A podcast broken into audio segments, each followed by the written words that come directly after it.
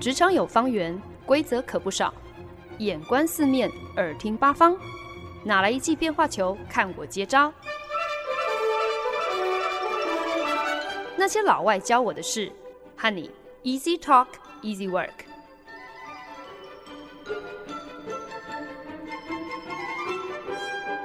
您现在收听的是《那些老外教我的事》，我是节目主持人焕恩。二零二零呢，在一波未平，一波又起的噩耗中，就这样子过了。开年的时候，大家还记得吗？先是澳洲野火将天空烧得一片红，住在雪梨的朋友就跟我说，那个时候一出门，整个世界就像是上了一个怀旧滤镜一样哦，因为眼睛所看得到的地方，全都染上了一层昏黄泛橘的浑浊。同月，就是一月开始，没隔几天之后呢，伊朗射下了一架乌克兰客机，美国介入。那个时候呢，冲突升级到让大家一度以为第三次世界大战一触即发。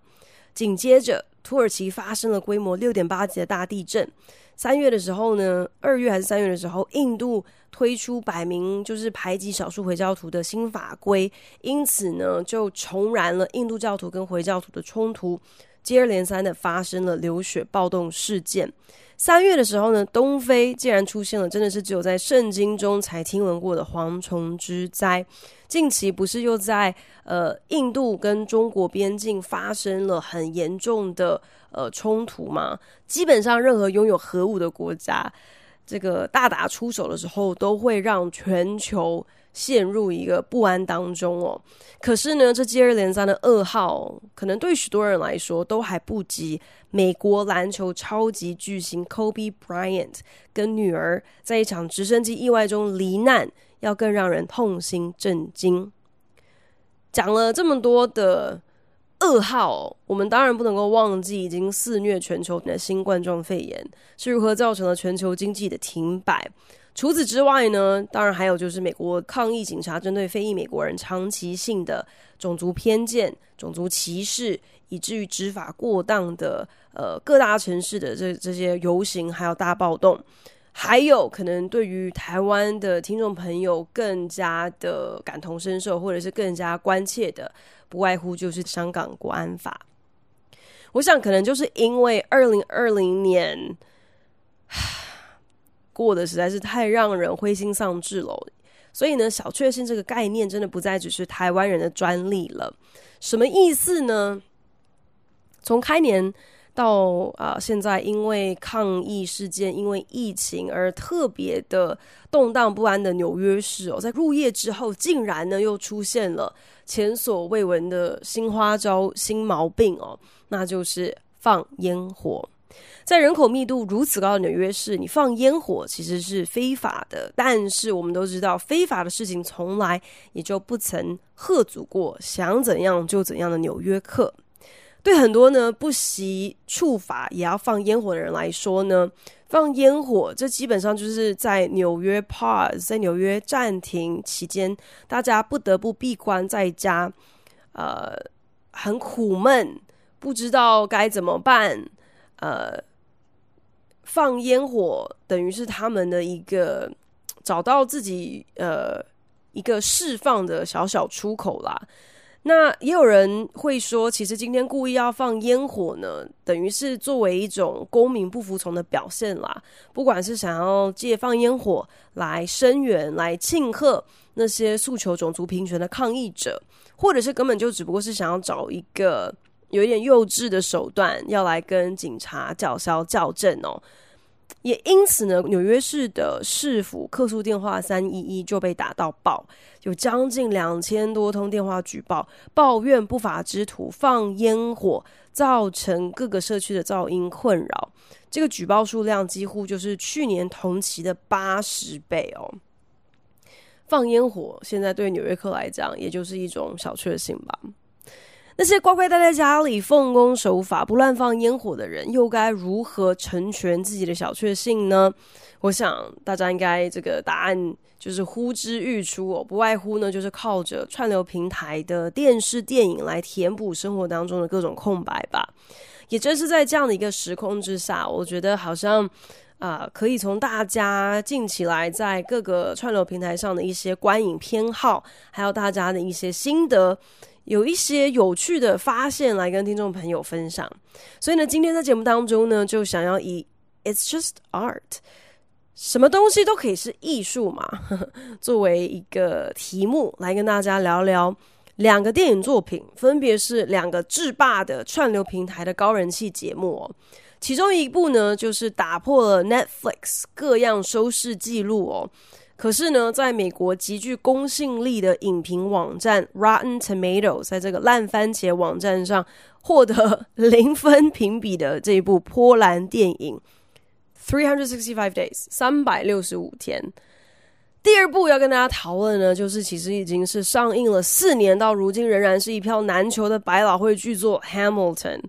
这两部作品呢，人气真的都是场场棍，可是呢，背后也都各有争议哦。这些争议是不是都可以轻易的以一句 “It's just art”，反正什么东西都可以是艺术嘛，何必这么认真呢？就这样子轻松带过。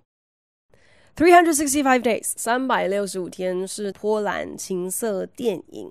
那将近两个小时的电影呢，有点像是《美女与野兽》跟葛雷的《五十道阴影》的四不像综合山寨版。剧情呢，描述一个意大利黑手党少东哦，在父亲遭暗杀，自己也被流弹击中重伤，陷入昏迷之前，惊鸿一瞥。一位不知名的美女，如何是在中枪的过程当中怎么样子看到，我也是有点看不太懂哈。可是无论如何呢，在这个少东痊愈之后呢，他便动用了所有的资源要肉搜这位如梦似幻、他挥之不去的真命天女。多年之后，竟然就这样子莫名其妙的和他的梦中情人相逢了。在得知对方呢是一位事业有成的波兰女强人之后。男主角呢，就别无选择的，只好施展出他自认最合理、最浪漫的杀手锏，那就是绑架她，绑架女主角。女主角呢，在古堡当中惊醒，发现自己身处一个陌生的卧房，而且最诡异的就是占据卧房一整面墙的，在墙壁上挂着的，竟然是一幅自己容貌的画作。这个时候，男主角犹如鬼魅一般，忽然凭空出现在女主角身后，然后开出了令人超傻眼的条件，就是他要将女主角监禁三百六十五天，他要用一年的时间让女主角爱上自己。接着呢，男主角自以为很绅士的，可是根本就是自相矛盾的，就告诉女主角说，在这三百六十五天当中，我绝对不会做出任何你不同意的事情。啊！你现在绑架人家、软禁人家，不就是完全没有经过人家的同意吗？这是根本就是是在哈喽哦。接着呢，电影就上演了一连串真的是只有在 A 片当中才会出现的莫名桥段，什么在精品名店中血拼啊，然后在卧房中莫名其妙会出现锁链这种道具啊，然后还有身材火辣、穿着马甲的模特儿凭空出现啊，然后。这个电影的最高潮就是男女主角终于再也克制不住了，于是呢，在游艇上的各个角落上演非常激烈的肉搏战。你要说三百六十五天，这是一部电影，我觉得真的是太过抬举它了。它毫无剧情可言啊，充其量就只能够说它是一个高成本的 MVA 片大串联。不管是拍摄运镜的手法，场景跟场景之间根本没有任何逻辑可言的切换。女主角演到一半，忽然之间想要换个发型的这种莫名情节哦。男主角因为习惯强取豪夺，现在呢却只能够以绑架来表达他绅士风范的那种内心煎熬。再加上各种机械不自然，根本就不会出现在正常人生活当中的生硬台词。可是，即便如此，三百六十五天这部片却蝉联 Netflix 热播排行榜的冠军宝座将近有一整个月。即便是如此，劣质的演技、剧本跟拍摄手法，在在的根本就只是为了要满足观众的性幻想哦。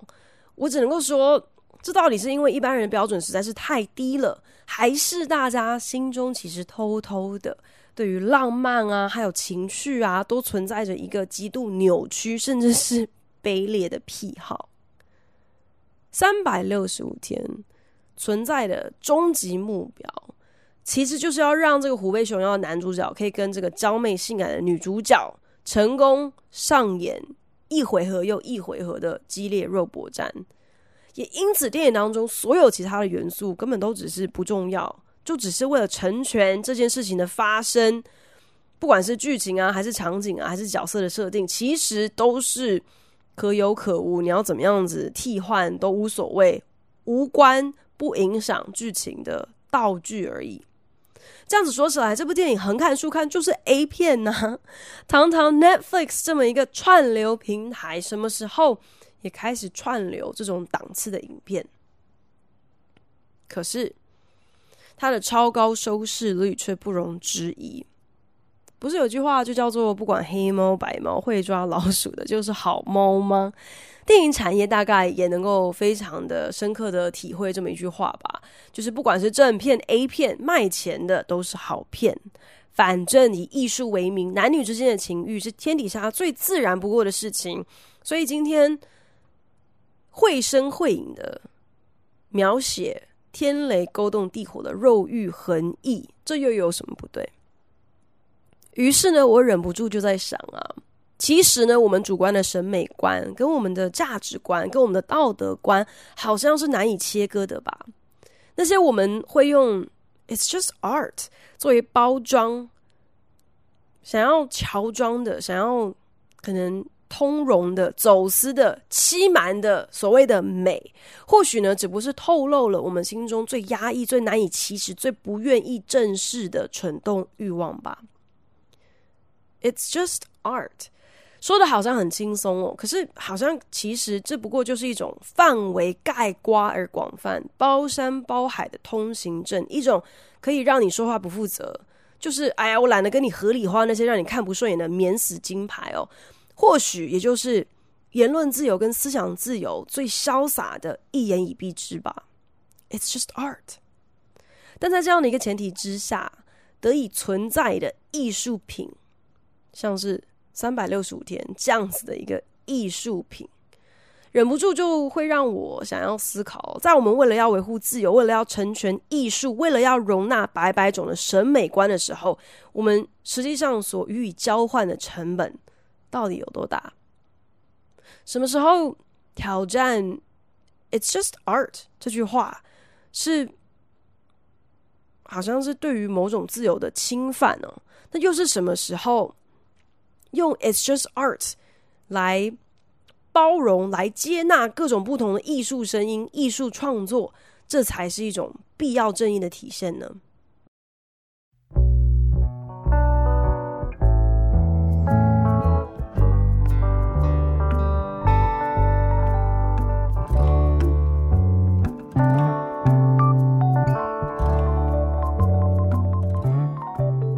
您现在收听的是《那些老外教我的事》，我是节目主持人焕恩。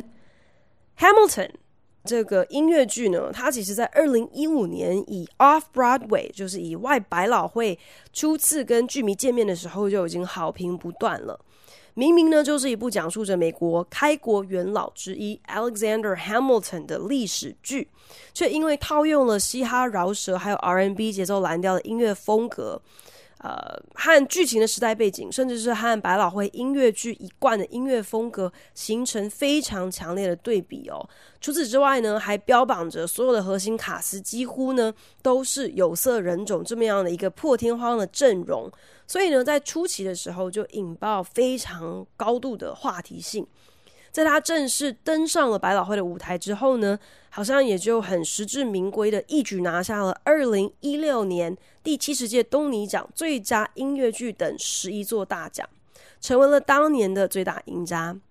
即便呢，从二零一七年开始呢，Hamilton 就展开了全美的巡回演出，可是呢，你想要能够在纽约百老汇抢到一张 Hamilton 的门票，仍然是难如登天呐、啊。要么呢，你就是要花上大把大把的钞票，不然呢，你就是要在好几个月之前花上大把大把的钞票才买得到票。也因此呢，当迪士尼宣布将在自家串流平台 Disney Plus 上提前推出《Hamilton》，由原班音乐剧卡司演出的电影版本，其实就是当时实际上在百老汇表演有有透过录制剪接的一个版本啦。对很多的被关在家里然后闹戏剧荒的百老汇音乐剧的剧迷们来讲，这大概是他们最引颈期盼的小确幸了。可能对 Hamilton 不了解的听众朋友，这边稍微导聆一下哦，就是介绍一下。Hamilton 这个音乐剧，描述的就是美国开国元老当中唯一一个没有就是安逸老死的 Alexander Hamilton，他一生传奇的故事哦，叙述着何以这么一位在美国离岛出生、一贫如洗、父母双亡的一个私生子哦。凭着他的好口才、好文笔，还有他出生之毒不畏虎的野心，成为了美国国父华盛顿在独立战争中，以及到后来正式执政成为美国第一任总统的最得力的左右手。Hamilton 更不遗余力的捍卫着美国宪法，树立了美国的财政体系。他真的，啊，Hamilton 不仅就是浑身是胆的改写了自己贫贱的命运，他同时也改写了美国历史，成为了呃推动美国民主、美国政府体制的一个非常重要的工程。两个半小时的 Hamilton 音乐剧突破了大家对于百老汇、对于历史剧的刻板印象。不管是从选角啊、曲风啊、故事的编排，以及原创人 Lin-Manuel Miranda 啊，他基本上在两百分钟内真的是想要塞入内容分量，每一个环节真的是都让人非常的惊艳哦。最为人津津乐道的，无非就是《Hamilton》这个音乐剧，它的饶舌曲风哦，是前所未闻的。或许可能也就是，也只能够用这种一分钟要喷上好几百字这种机关枪式的音乐表演方式，才能够交代得清楚非常非常多的细节哦。也因此呢，剧中有非常多巧妙的安排，真的是把饶舌的精髓发挥得淋漓尽致哦，像是将。国会，呃，内阁辩论用饶舌 battle 的这种方式呈现哦，亦或是用饶舌的方式交代十八世纪极为盛行的绅士一对一决斗的繁琐规则，以及决斗人在背对背，呃，数到十，然后转身开枪的刹那之间，脑海所闪过的各种念头，好像真的，如果是用任何其他比较和缓一点的。音乐曲风可能都没有办法那么巨细靡遗的，呃，不漏掉任何一点细节的，然后很有张力的来来表现啊、这些这些情境哦。另外呢，大家都知道，就是百老汇一直以来其实都是白人的天下，这也是众所皆知的事情。有色人种呢，除非是剧情需要，不然真的蛮少有演出要角的机会。那当然，过去几年剧场里头也是有出现一些的特例啦，比方说，好像我好像看过有一个就是呃《王子复仇记》啊的。哈姆雷特是由黑人演员来来演出的，可是原则上剧场卡司呢，清一色还是以白人居多啦。就算可能要角或是呃主角会特别去请来有色人种，可是大部分配角呢还是呃白人是主要的呃种族。所以呢，大家才会特别的惊艳。Hamilton 这么一个明明就是描述白人历史、白人角色的音乐剧，竟然呢，每一个主要角色，不管是美国开国国父华盛顿啊，或者是杰佛逊啊，以及 Alexander Hamilton，还有他的家人等等等，竟然呢，都是由非裔美国人或者是拉丁裔的演员演出。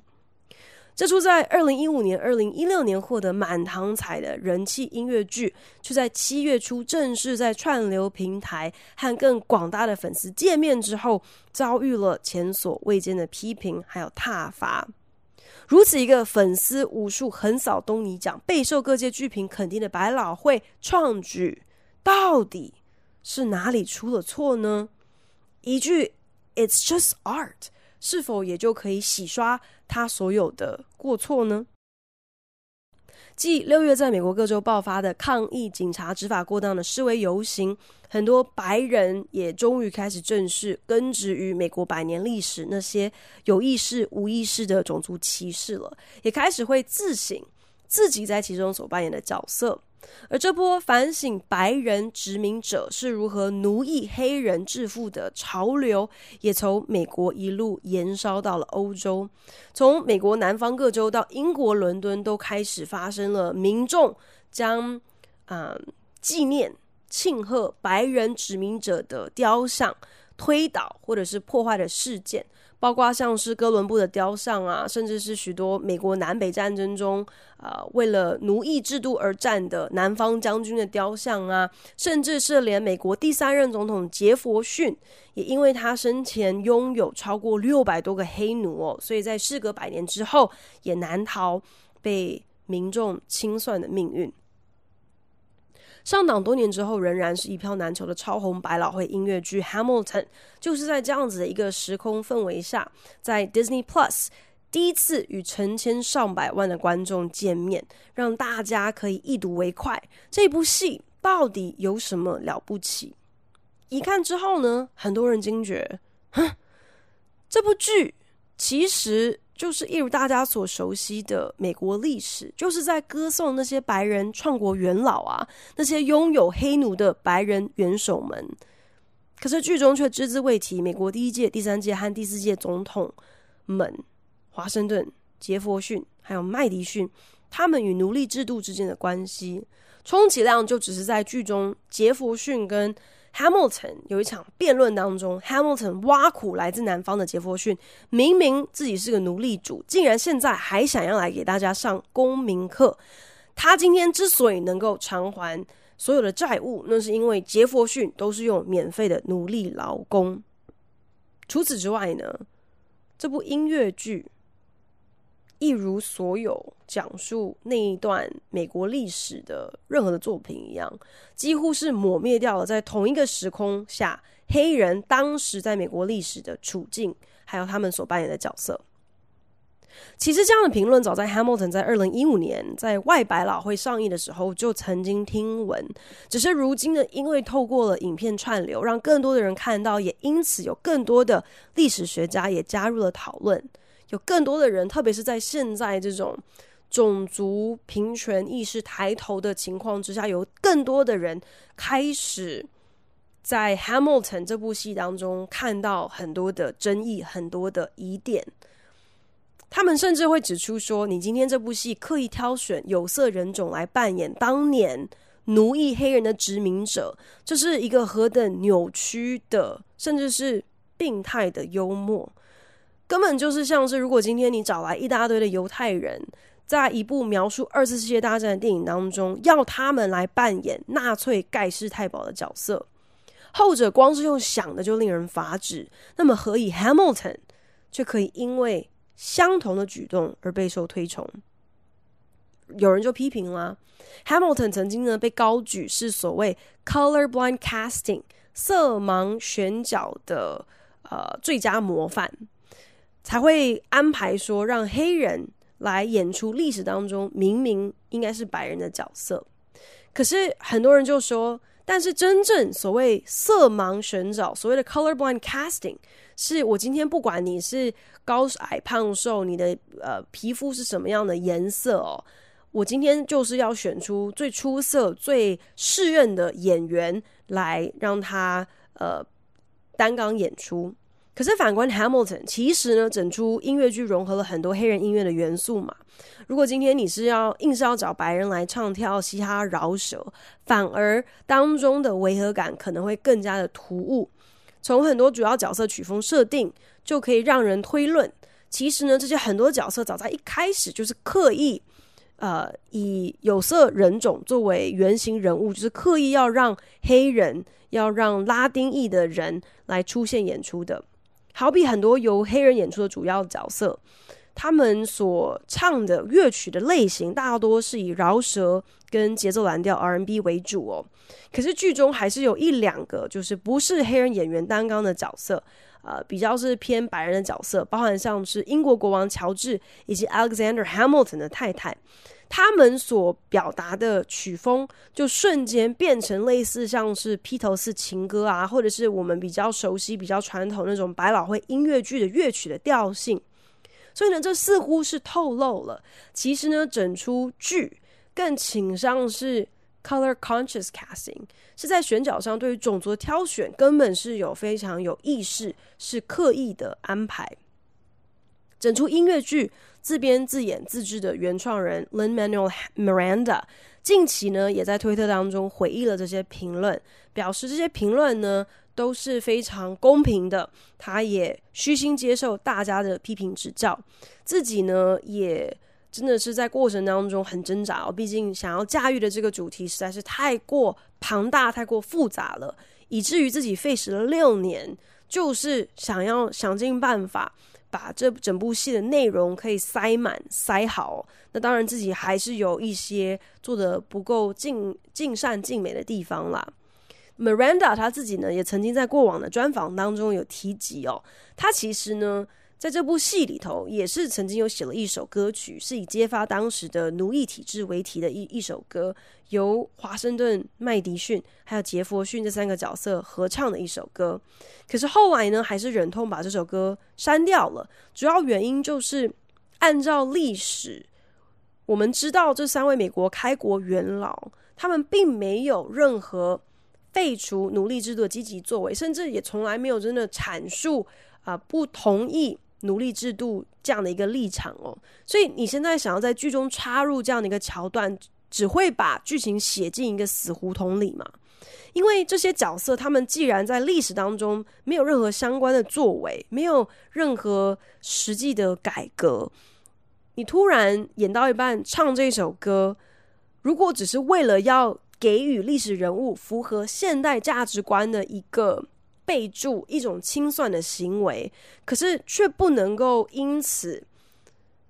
跟你的剧情、跟企图要符合史实的剧情有所连接，不能够继续的推动剧情往前走的话，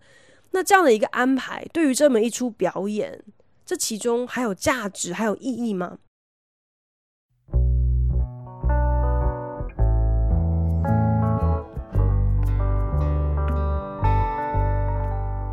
本节目由好家庭联盟网、台北 Bravo FM 九一点三、台中古典音乐台 FM 九七点七制作播出。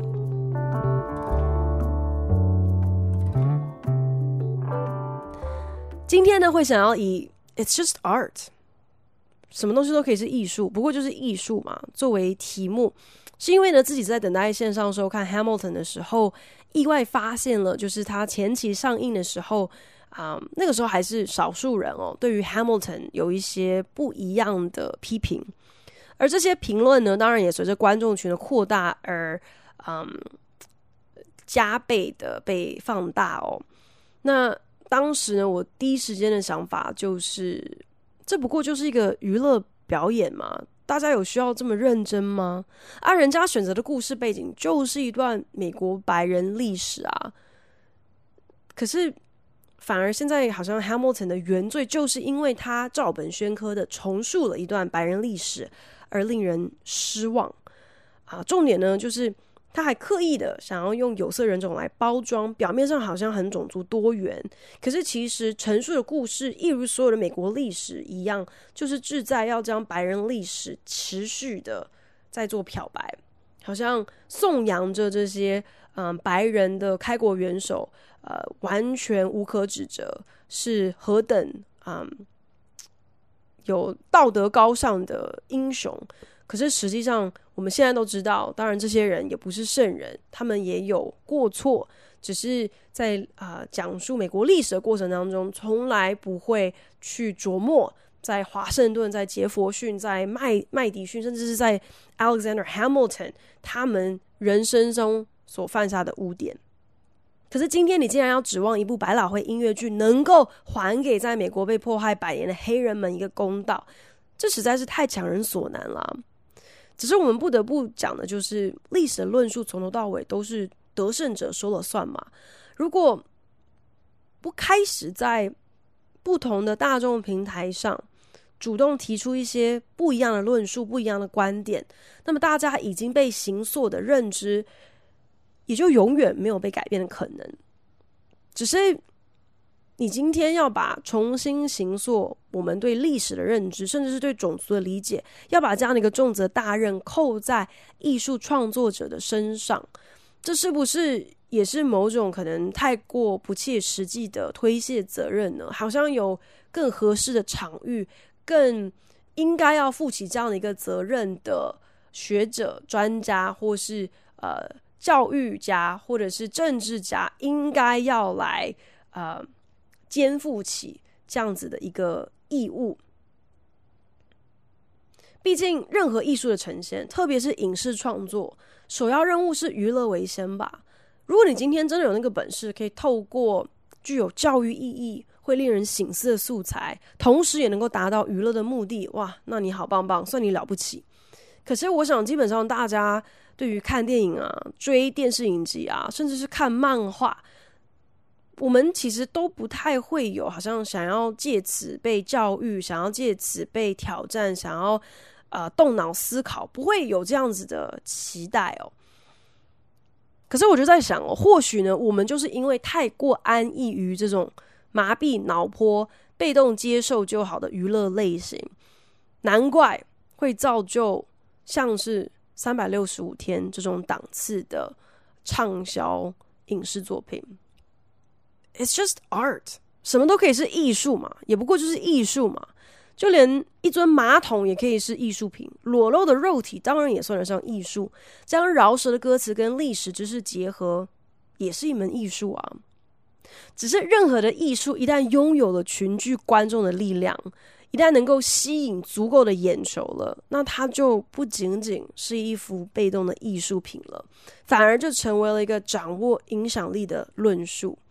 这也是所有的创作者都能够明白的道理吧？就连 Alexander Hamilton 他都知道，文字是有力量的，只要能够被够多的人看见，那么你的作品。就是你的意识、你的价值的延伸，就带有分量，就可以发酵，就有影响他人的可能。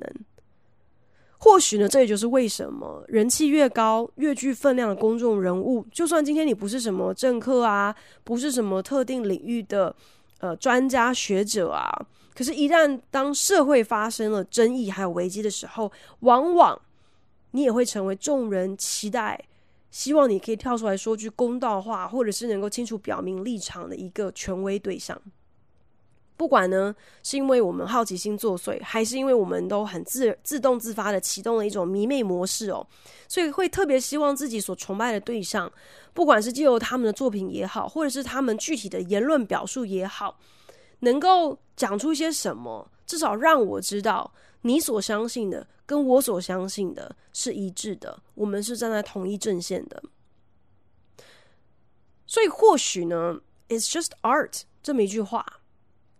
也是在提醒我们吧。当我们这种有一点